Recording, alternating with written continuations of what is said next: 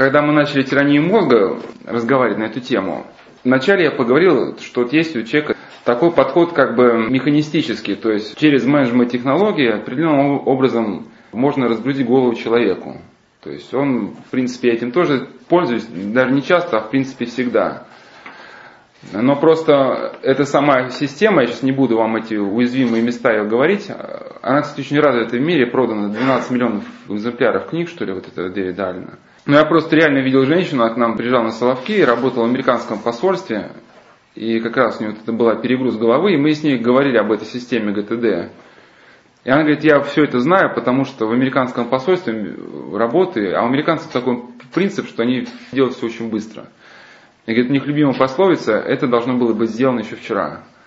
И я на эту систему, как бы, как говорится, собаку съела, но вот когда человек излишне, мы еще на следующей беседе будем говорить, оставляет без внимания свои нравственные запросы, как, ну, духовные потребности, а пытается разгрузить свою голову только такими чисто бумажными какими-то приемами, то рано или поздно сама система становится проблемой. Ну, как даже с наркотиками, с алкоголем. Да, человек вроде хочет уйти от стресса с помощью наркотиков и алкоголя, и первый может быть год, там, первый может года два, как бы ему это удается. А потом наркотики и алкоголь становятся со временем уже другой проблемой, да, начинает расшатываться здоровье, надо заниматься здоровьем, искать деньги.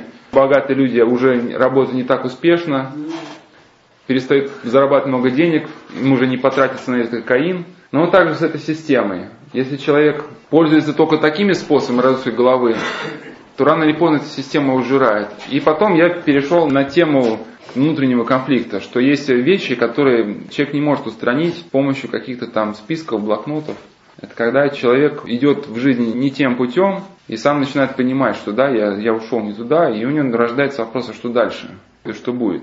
Ну и второй момент, что когда человек именно начинает жить в разрез с самим собой, в его душе рождается вот такая страшная дисгармония, от которой никуда не уйти ну, как бы совесть считают люди, многие вещи какой-то маловажные. Вот даже был такой случай, что Александр Новопашин на судебном заседании по поводу какого-то вопроса был связан, ну, с детьми, что-то кто-то кого-то хотел отбирать, а, рассказал, что на судебном заседании людей призвали к совести. Ну, на что одна из сторон говорит, а совесть понятие не юридическое. Но некоторые люди откровенно смеются, когда им говорят про совесть. И когда вот это в душе у человека начинается, вот этот конфликт с совестью, то разгорается такое страдание, от которого не уйти никуда. От любой травмы, как бы почти на земле, есть средства, да. Если у тебя есть ожог, если вот там мази кинь там, да.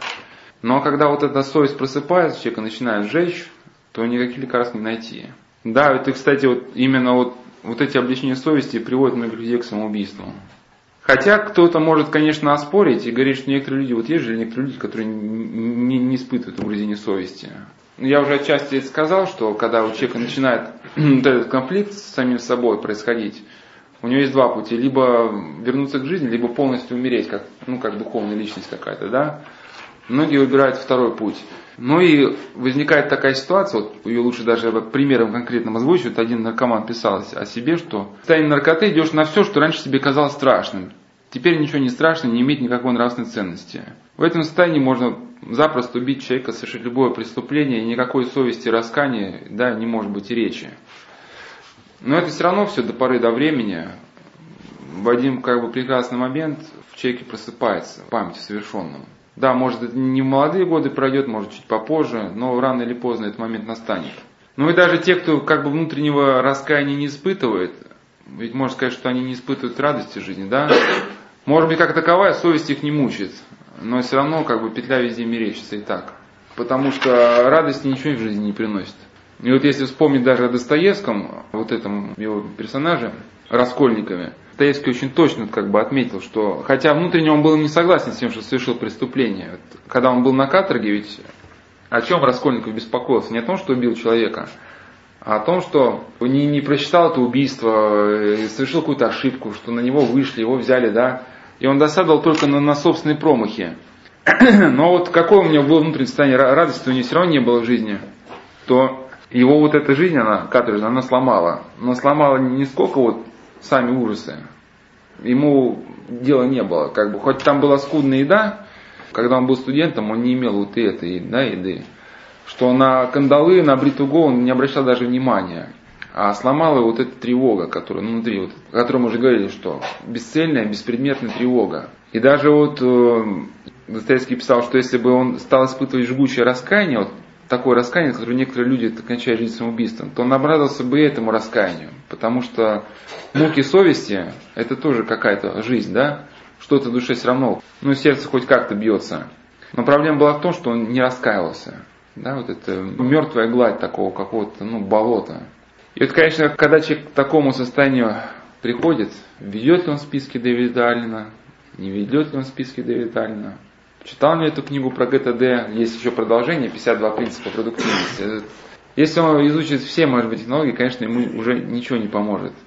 Это когда на этом моменте просто мы ставим вопрос в следующей беседе, да, может из этого состояния выйти ну, не, не религиозным путем, там, через исповедь, через покаяние, а каким-то приемом техническим. Но даже не только из этого состояния, может ли вообще человек принципиально в своей жизни освободиться от этой тирании мозга ну, с помощью каких-то искусственных приемов. Вам понятен вопрос? То есть, может ли он вообще принципиально жить без этой тирании мозга? Да? Ну и на этом вопросе мы сегодня закончим.